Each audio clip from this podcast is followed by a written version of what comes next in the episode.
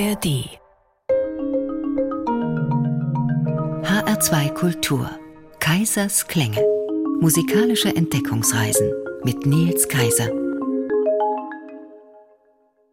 Bei uns geht es heute um die vermeintlichen und um die wirklichen letzten Werke großer Meister. Hier kommt erst mal eins von den vermeintlichen.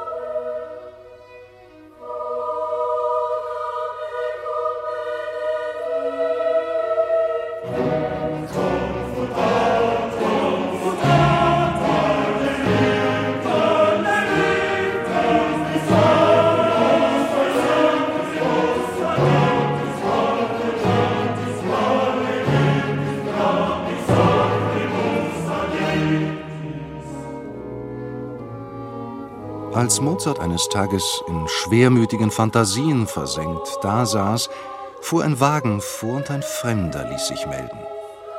Ein ernsthafter, stattlicher Mann von sehr würdigem Ansehen trat herein. Der Mann begann.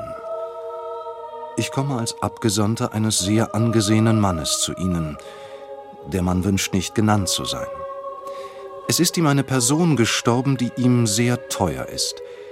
Er wünscht ihren Todestag still, aber würdig zu feiern und bittet Sie, ihm das Requiem zu komponieren.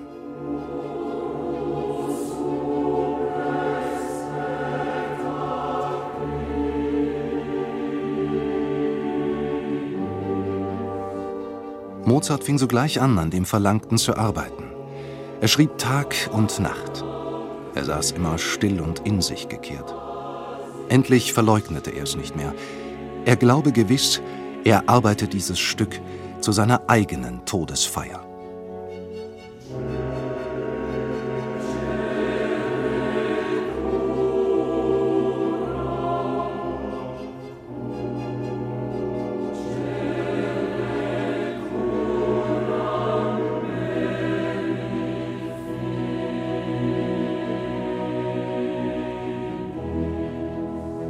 Noch im Todeskampf arbeitete seine fiebernde Fantasie am Requiem. Um zwei Uhr ließ er sich die Partitur aufs Bett legen. Man begann das Lacrimosa. Aber nach wenigen Takten klappte Mozart die Partitur zusammen. Er konnte nicht mehr. Lacrimosa dies illa. Es ist die Stelle, wo des Meisters Arbeit abbricht.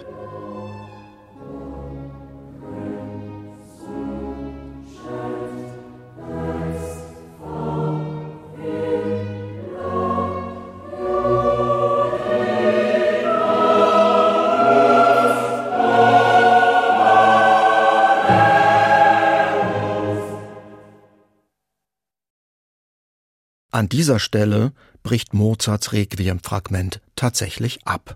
Den Rest hat sein Schüler Franz Xaver Süßmeier hinzugefügt, möglicherweise nach genauen Vorgaben Mozarts. Genaues weiß man da nicht. Das gilt aber für die Umstände von Mozarts Tod insgesamt. Die Erzählungen und Mutmaßungen, die darüber kursieren, sind vor allem ein Paradebeispiel dafür, wie erst im Nachhinein Mystifikationen in die Welt gesetzt werden, selbst wenn sie von Personen stammen, die dabei gewesen sind. Das meiste, was wir über Mozarts Tod wissen, geht auf die Sängerin Sophie Heibel zurück. Sie legte ihren Bericht allerdings erst 33 Jahre nach Mozarts Tod nieder. Was für Blüten das Erinnerungsvermögen in der langen Zwischenzeit getrieben haben mag, das kann man nur erahnen. Zumindest die Sache mit dem unheimlichen Boten hat sich schnell aufgeklärt. Graf Franz von Walseck benötigte nämlich für seine verstorbene Frau eine Totenmesse, und da er sich selbst als deren Verfasser ausgeben wollte, schickte er seinen Boten an Mozart anonym. Und dennoch, der Komponist der beim Niederschreiben eines Requiems nur an den eigenen Tod denkt, diesen damit vielleicht sogar heraufbeschwört und langsam dahin sieht, all das passt einfach zu schön in das Bild der romantisch geprägten Musikgeschichtsschreibung im 19. Jahrhundert. Sie beeinflusst noch heute Programmhefte und CD-Booklets. Und sie wollte in Mozart den Zeit seines Lebens kränkelnden Komponisten sehen, der von Anfang an als ein früh dem Tod geweihter durchs Leben ging.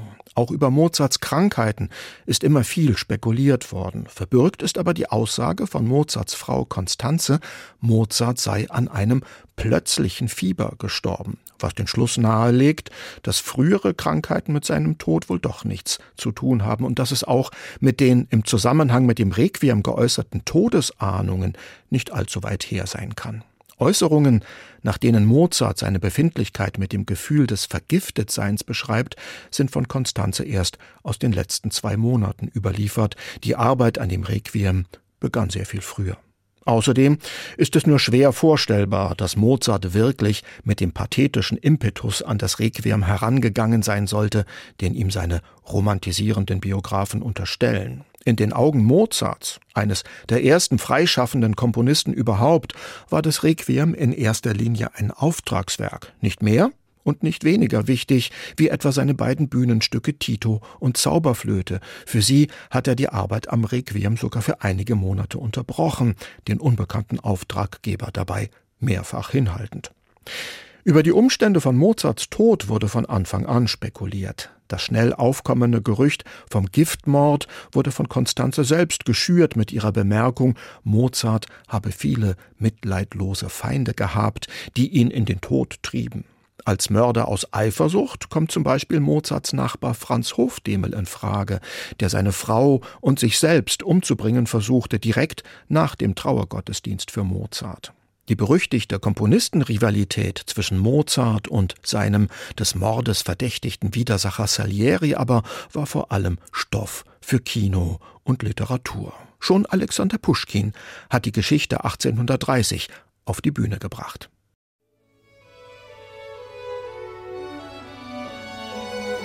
Warum bist du so düster heute? Ich? Nein. Gewiss hat etwas dich verstimmt, mein Mozart. Mein Requiem regt mich etwas. Du komponierst ein Requiem? Und lange schon? Drei Wochen ist es her. Da stand ein Mann in schwarzer Kleidung, verneigt sich höflich und bestellte drauf ein Requiem bei mir und ging. Es ist mir peinlich, es zu sagen. Was? Es lässt nicht Ruhe mir bei Tag und Nacht, mein schwarzer Mensch. Denn überall ein Schatten jagt er mir hinterdrein. Und so auch jetzt. Zerstreu die Hirngespinste. Beaumarchais pflegte zu sagen, Bruder, hör Salieri, kehrt der Gedanken Schwärze ein bei dir, alsbald entstöpsle die Champagnerflasche. Ach, sag, ist's wahr, Salieri, dass jemand Beaumarchais vergiftet hat? Ich denke nicht. Er war zu lächerlich für so etwas. Gleich dir und mir. Und Genius und Verbrechen sind unvereinbar stets. Hab ich nicht recht? Meinst du? So trinke doch. Ich trink. Dein Wohl. Schwer sind die Glieder. Ich will schlafen gehen. Lieb wohl. Auf Wiedersehen. Schlafen wirst du lang, mein Mozart. Aber hätte recht. Bin ich kein Genius? Genius und Verbrechen sind unvereinbar stets. Es kann nicht wahr sein.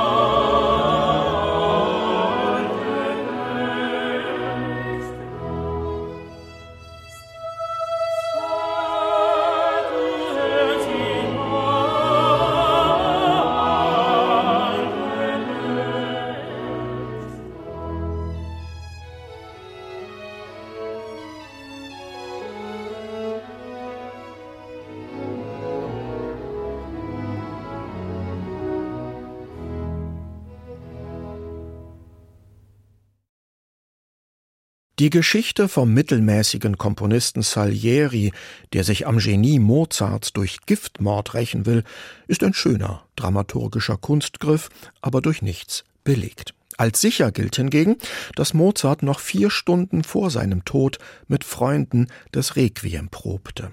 Das Bild aber des noch auf dem Sterbebett komponierenden Mozart, dem erst mit dem Tod die Feder aus der Hand fällt, dieses Bild dürfte auch dem Bereich der Legende entstammen. Für Konstanze war diese Legende zumindest finanziell interessant, denn sie wollte das von Süßmeier vollendete Requiem ja noch als echten Mozart an den ominösen Auftraggeber absetzen. Die Notenschrift in Mozarts Autograph aber ist klar und leserlich wie immer. Der Duktus der Handschrift gibt keinerlei Hinweis darauf, dass die Niederschrift im Liegen erfolgt wäre. Die letzten von Mozart aufgezeichneten Noten sind wohl wirklich die seiner Freimaurerkantate, die er 14 Tage vor seinem Tod noch selbst dirigiert hat, auch wenn das überhaupt nicht zum Mythos von Mozarts Tod passen will. Musik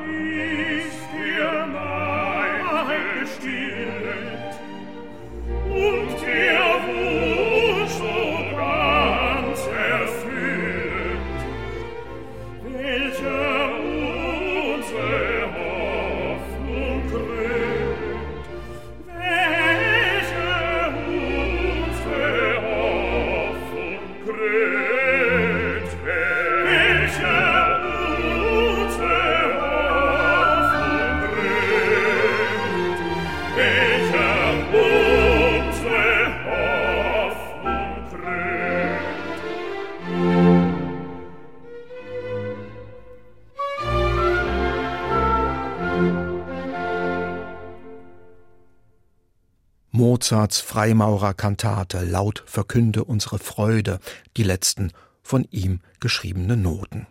Wir hörten sie mit Peter Schreier und Andreas Schmidt sowie dem Rundfunkchor Leipzig und der Staatskapelle Dresden. Für den Topos des letzten Werkes, des Opus Ultimum, gibt diese Kantate wenig her. Da ergreift uns vielmehr die Grusel- und Schauergeschichte vom Requiem. Den letzten Werken berühmter Komponisten wird im Allgemeinen sehr viel Bedeutung beigemessen, besonders wenn ihr Schöpfer über der Fertigstellung verstirbt, wie Bach über der Kunst der Fuge, Mozart über seinem Requiem oder Mahler über der zehnten Sinfonie. Ein Hauch von Jenseitigkeit scheint über diesen Werken zu liegen. Ein Opus Ultimum soll eine abschließende Lebensäußerung seines Schöpfers sein. Das ist aber mehr Wunschdenken der Nachwelt als Wirklichkeit. Bei den tatsächlich letzten Werken von großen Komponisten handelt es sich meistens um musikalisches Beiwerk, um nebenher produzierte Kleinigkeiten. Kaisers Klänge in HR2 Kultur stellen heute die vermeintlich letzten Werke den tatsächlichen Abgesängen gegenüber. Und jetzt kommen wir mal gleich zu einem Fall, bei dem die Biografen mit ihren Wunschbildfantasien vom erhabenen Opus Ultimum ganze Arbeit geleistet haben.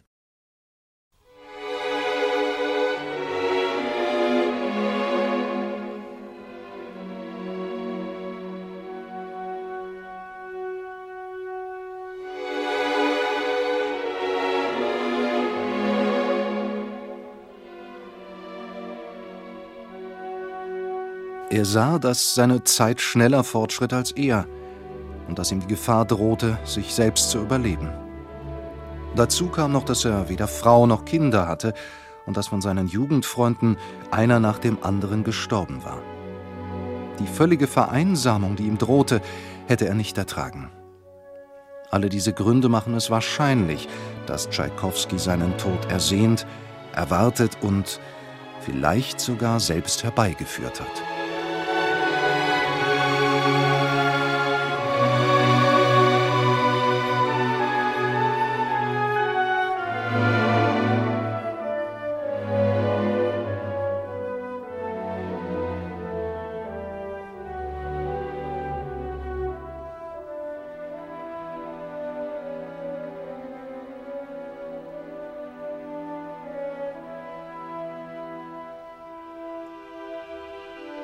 Diese undurchsichtigen Zusammenhänge klären sich für den, der den letzten Satz der Pathetik, dieses Sterbelied eines Gezeichneten, mit dem inneren und äußeren Ohr in sich aufgenommen hat.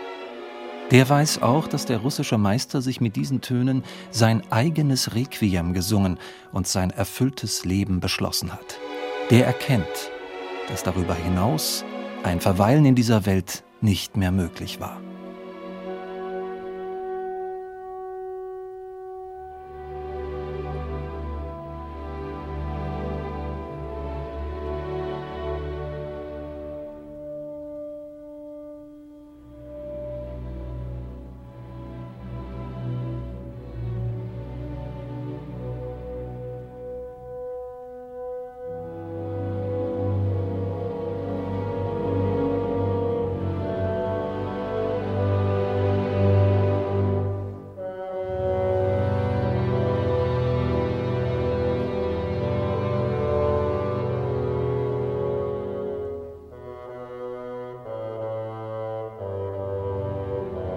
Es gibt nichts, womit man den letzten Satz vergleichen könnte.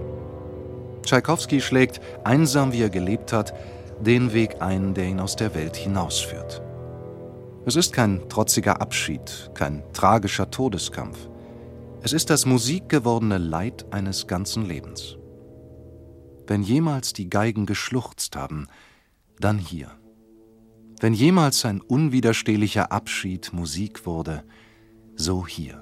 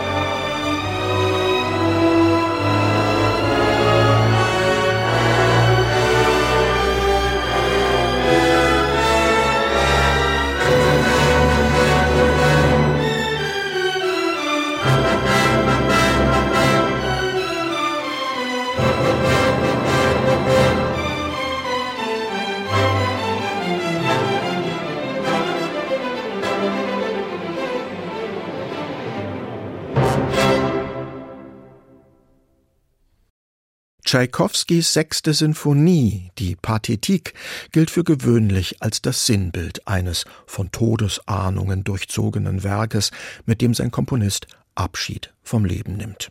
Zwei Wochen nach der Uraufführung stirbt Tschaikowski an einer plötzlichen Choleraerkrankung. Der merkwürdige Umstand, dass er mit vollem Bewusstsein verseuchtes Flusswasser getrunken hat, die später aufkommende Theorie über den in den Selbstmord getriebenen Homosexuellen, all dies passt nur zu schön zu dem Klischeebild vom Komponisten, der sich selbst sein Requiem schreibt. Im psychologischen Sinn ist die sechste Sinfonie zweifellos auch autobiografisch zu verstehen. Für einen sich in ihr ausdrückenden Todeswunsch aber gibt es keinen musikalischen Anhaltspunkt. Auch der Titel Pathetik deutet nicht darauf hin. Tschaikowski hat ihn auch nie offiziell abgesegnet. Andere Titel wie Tragische Sinfonie lehnte er sogar ausdrücklich ab. Tschaikowski betrachtete die Pathetik eindeutig als seine beste Komposition, deshalb sah er in ihr aber keinesfalls den Abschluss seines Lebenswerkes, sondern vielmehr sogar einen Aufbruch. Als Nachweis für eine in der sechsten Sinfonie ausgedrückte Todesahnung wird immer wieder gerne ein Satz herangezogen, den Tschaikowski in einem Brief an den Großfürsten Konstantinowitsch schreibt. Mich verwirrt ein wenig der Umstand, dass meine letzte Sinfonie von einer Stimmung durchdrungen ist, welche derjenigen des Requiems nahe kommt. Tschaikowski hat den Begriff des Requiems aber gar nicht selbst ins Spiel gebracht. Tatsächlich hatte der Großfürst ihn zur Komposition eines Requiems für einen verstorbenen Jugendfreund angeregt. Tschaikowski sucht nun ganz einfach nach einer Begründung für seine ablehnende Antwort. Ich glaube, dass die Sinfonie mir gut gelungen ist und fürchte, mich selbst zu wiederholen wenn ich sofort ein seinem Charakter und Wesen nach ähnliches Werk in Arbeit nehme. Die letzten Tage seines Lebens verbringt Tschaikowski bei seinem Bruder in St. Petersburg. Dort schmiedet er Pläne für die Zukunft und benimmt sich nach Auskunft des Bruders wie immer. Seine Seelenstimmung war in den letzten Tagen weder ausschließlich fröhlich noch besonders gedrückt. Im Kreise seiner intimen Freunde war er munter und zufrieden, in Gesellschaft Fremder wie gewöhnlich nervös und erregt und später erschöpft und welk. Nichts gab Anlass, an das Herannahen des Todes zu denken. Auch die oft wiederholte These, dass Tschaikowski über der sechsten Sinfonie das Interesse an allen anderen Arbeiten verloren habe, entstammt der romantisierenden Gerüchteküche. Zur selben Zeit, in der er die sechste Sinfonie schreibt, entstehen auch seine leichtgewichtigen 18 Stücke für Klavier, zunächst nur ein lästiges Auftragswerk. Ich gebäre jeden Tag ein Musikstück. Ich habe gar keine Lust, sie zu schaffen und schaffe sie nur ums Geld. Ich bemühe mich, sie nicht gar zu schlecht zu machen. Vier Tage nach diesem Statement hat Tschaikowski dann aber Geschmack gefunden an seiner, in Anführungszeichen, Nebenbeschäftigung. Ich fahre fort, musikalische Pfannkuchen zu backen. Je weiter, je mehr Lust habe ich, und je leichter wird mir die Arbeit. Die sechste Sinfonie ist in Tschaikowskis Augen sein bestes Werk. Aber dass ihm Gelegenheitskompositionen wie die 18 Stücke für Klavier alles andere als gleichgültig sind, dafür zeugt ein künstlerisches Selbstverständnis, wie er es in einem Brief an seine Gönnerin Frau von Meck darstellt. Ich muss meine Kompositionen in zwei Gruppen einteilen. Erstens Werke, die ich aus eigenem Antrieb schreibe, infolge eines eigenen Wunsches, aus unwiderstehlichem inneren Drange heraus. Zweitens Werke, die ich infolge eines äußeren Anstoßes komponiere, auf Ersuchen eines Freundes, eines Verlegers oder auf Bestellung. Ich weiß aus Erfahrung, dass der Wert eines Werkes nicht davon abhängt, zu welcher der beiden Gruppen es gehören mag. So klingt die Polacca de Concert aus Tschaikowskis zeitgleich mit der sechsten Sinfonie entstandenen 18 Klavierstücken. Wir hören sie jetzt mit Michail Pletnjow.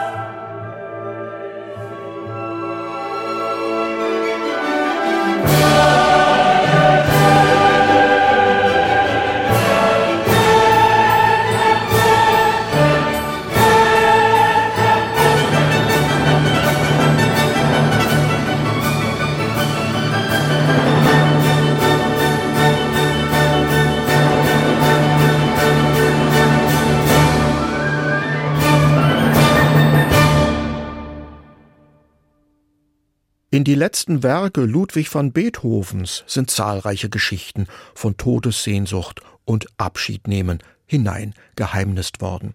Die große neunte Sinfonie und die Missa Solemnis gelten demnach als der ideelle Abschluss des Beethovenschen Werkes. Was danach kommt, ist Nachspiel und Ausklang. Und wie schon bei Mozart wird in jedem körperlichen Unwohlsein ein Schritt zum Grabe hingesehen. Kopfzerbrechen aber bereitet es den solchermaßen vorgehenden Biografen, dass die wirklich letzten Werke Beethovens trotzdem alles andere als schwermütig und dunkel sind. Ganz im Gegenteil. Das Streichquartett Opus 135, das ein halbes Jahr vor Beethovens Tod entsteht und das als sein letztes Werk gilt, dieses Streichquartett klingt mit Ausnahme des langsamen Satzes des Lentos ausgesprochen leicht und beschwingt, geradezu humorvoll. Typisch für das 19. Jahrhundert ist dann auch die Erklärung, die Beethoven-Biograf Adolf Bernhard Marx für dieses nicht ins Bild passende Opus Ultimum findet. Seiner Meinung nach konnte Beethoven in seinem letzten Werk eben einfach nicht mehr gut komponieren, gerade weil er so krank war. Die große Leidenschaft, der mächtige Strom der Empfindung, die Kraft und Tiefe der Melodik spricht nicht aus ihm. An den späteren Beethoven werden wir, außer in dem kurzen Lento, kaum erinnert. Erklärlich ist das aus der tiefen Gemütsdepression, teils wegen des eigenen Leidens, teils wegen des Ereignisses mit seinem Neffen. Beethovens Neffe hatte einen Suizidversuch hinter sich, und dem Künstler selbst ging es gesundheitlich nicht gut. Trotzdem spricht aber alles dafür, dass Beethoven die Welt zumindest musikalisch als Optimist verlassen hat. Ich hoffe noch einige große Werke zur Welt zu bringen. Wenn ich die Muse schlafen lasse, dann geschieht es nur, damit sie umso kräftiger erwacht. Der Schlusssatz aus Opus 135 ist mit der schwer gefasste Entschluss überschrieben. Das klingt nach resignierter Ergebenheit und wurde auch oft so interpretiert.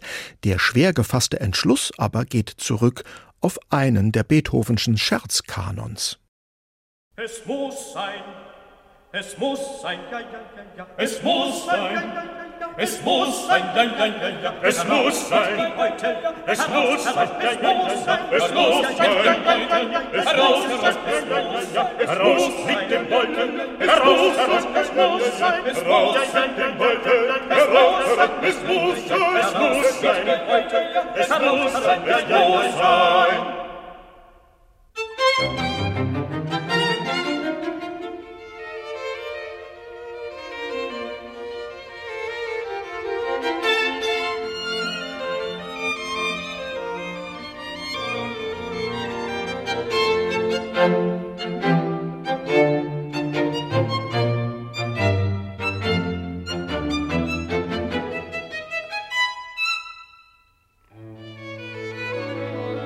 Ein wohlhabender Musikliebhaber in Wien fand sich zur ersten Aufführung des B-Dur-Quartetts nicht ein und prahlte damit, er könne sich dieses Werk jederzeit im eigenen privaten Kreise vorspielen lassen. Die Stimmen von Beethoven zu erhalten, falle ihm nicht schwer.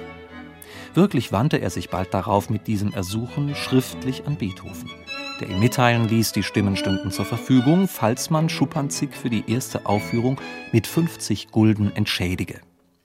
Unangenehm überrascht soll der reiche Herr daraufhin geäußert haben, wenn es sein muss. Die Antwort wurde Beethoven überbracht, worauf er laut auflachte und einen kleinen vierstimmigen musikalischen Scherz schrieb auf den Text Es muss sein, ah ja, heraus mit dem Beutel. Dieses Motiv legte er dann dem Finale des letzten Quartettes zugrunde. Und mit welch verklärtem, zu Herzen gehenden Humor dieses Fragespiel Muss es sein? Ja, ja, es muss sein, thematisch durchgeführt wird, verrät höchste Meisterschaft und zeigt den Humor eines Menschen, der über das Leben gesiegt hat und mit einem Lächeln auf den Lippen dem Tode entgegenblicken kann.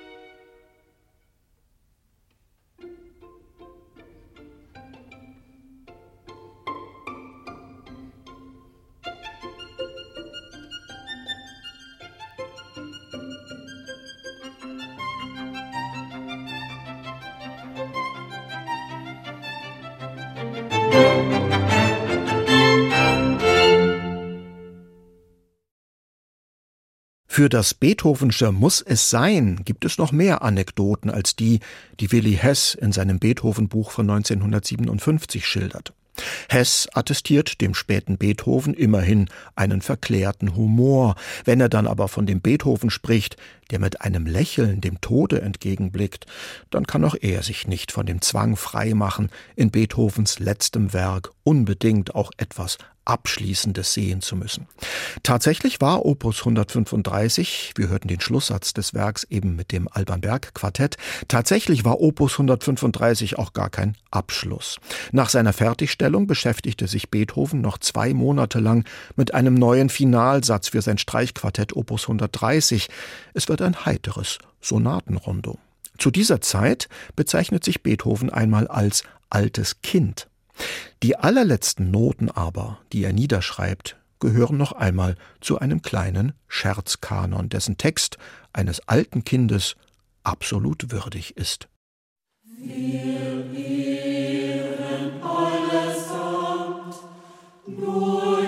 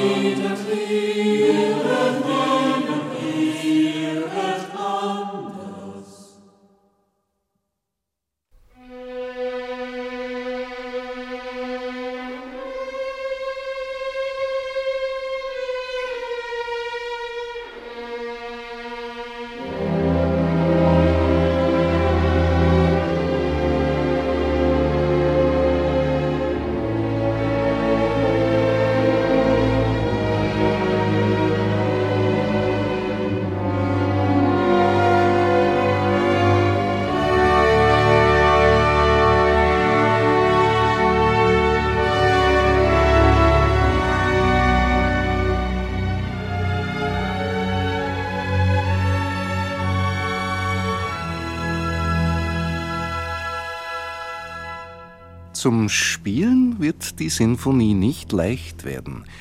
Das Adagio, das drinnen vorkommt, soll das Schönste sein, das ich geschrieben habe.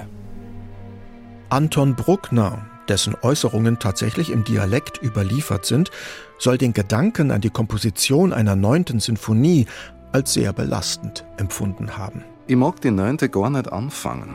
Ich traue mich nicht, denn auch Beethoven machte mit der neunten den Abschluss seines Lebens. Spätestens nachdem dann Bruckner über der Arbeit an seiner neunten verstorben ist, das groß angelegte Adagio des dritten Satzes ist das letzte, was er vollenden kann, wird der Mythos von der neunten Sinfonie geboren, der Aberglaube, dass kein großer Sinfoniker über die neunte hinauskommen könne. Dabei ist Bruckners neunte eigentlich gar nicht die neunte, denn zwei seiner Sinfonien bleiben unnummeriert. Trotzdem scheute er jeden Vergleich mit Beethoven.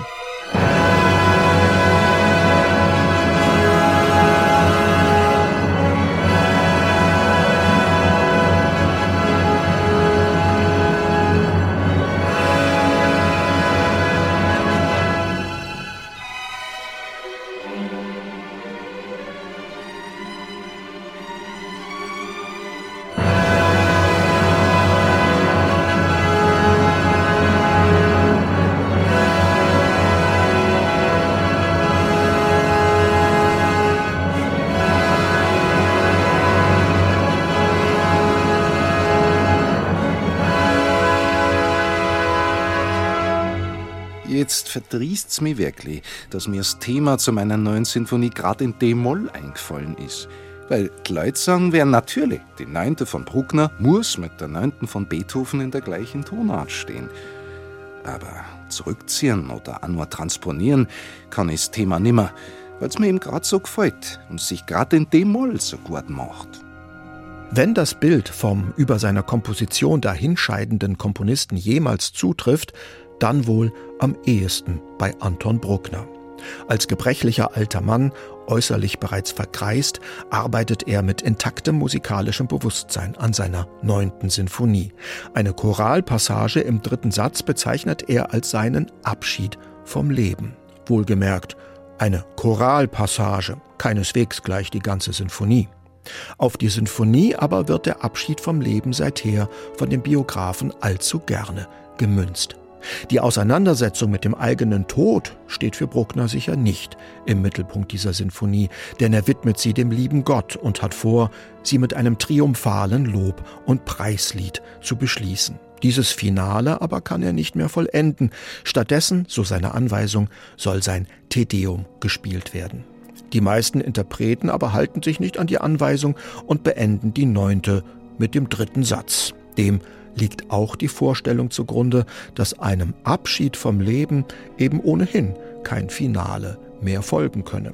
Diese metaphysische Überhöhung korrespondiert hervorragend mit dem Mythos von der neunten Sinfonie, über die es kein Hinauskommen gibt. Arnold Schönberg brachte diesen Gedanken 1912 im Jahr nach Gustav Mahlers Tod auf den mystischen Punkt. Es scheint, die neunte ist eine Grenze.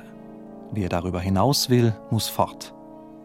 Es sieht so aus, als ob uns in der Zehnten etwas gesagt werden könnte, was wir noch nicht wissen sollen, wofür wir noch nicht reif sind. Die eine Neunte geschrieben haben, standen dem Jenseits zu nahe.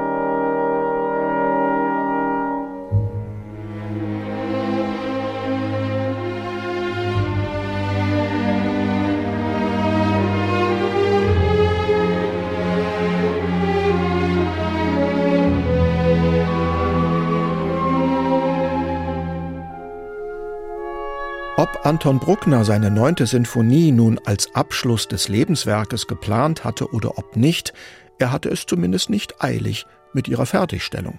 So unterbrach er noch 1893, ein Jahr vor Abschluss des Adagios also, die Arbeit an der Sinfonie für eine Auftragskomposition, mit der der 50. Geburtstag des Wiener Männergesangsvereins gefeiert werden sollte. Die heute kaum noch einmal gespielte Chorballade wurde damals zu einem seiner größten Triumphe. Ob Bruckner selbst den zugrunde liegenden Balladentext von August Silberstein zur Vertonung ausgewählt hat, lässt sich heute nicht mehr feststellen. Jedenfalls ist die letzte vollendete Komposition des streng katholischen Österreichers Anton Bruckner ausgerechnet ein deutsch-nationales Heldenlied auf die Nordseeinsel Helgoland, die damals vom Deutschen Kaiserreich gegen die Insel Sansibar eingetauscht wurde. Bruckner selbst zählte diese Komposition zu seinen Hauptwerken. Wir hören sie gleich mit den Männerstimmen des Rundfunkchores Berlin und des Ernst-Senf-Chores, begleitet von den Berliner Philharmonikern unter Daniel Barenboim. Von vielen mythenumrankten letzten und angeblich letzten Werken wäre noch zu berichten, von Mendelssohns Streichquartett Opus 80, einem Requiem auf seine Schwester Fanny, aber eben nicht seinem letzten Werk, oder von Schuberts unvollendeter Sinfonie, bei der ein Zusammenhang zwischen ihrer Unvollendetheit und dem frühen Tod des Komponisten nicht im geringsten besteht, aber seit 200 Jahren hartnäckig kolportiert wird. Wir beschließen die Sendung mit dem letzten vollendeten Werk Anton Bruckners, seiner Helgoland-Ballade. Die Musikliste zur Sendung finden Sie wie immer auf der Internetseite von HR2 Kultur unter dem Stichwort Kaisers Klänge. Den Podcast gibt es ebenfalls dort oder auch in der ARD Audiothek. Für heute verabschiedet sich von Ihnen Nils Kaiser.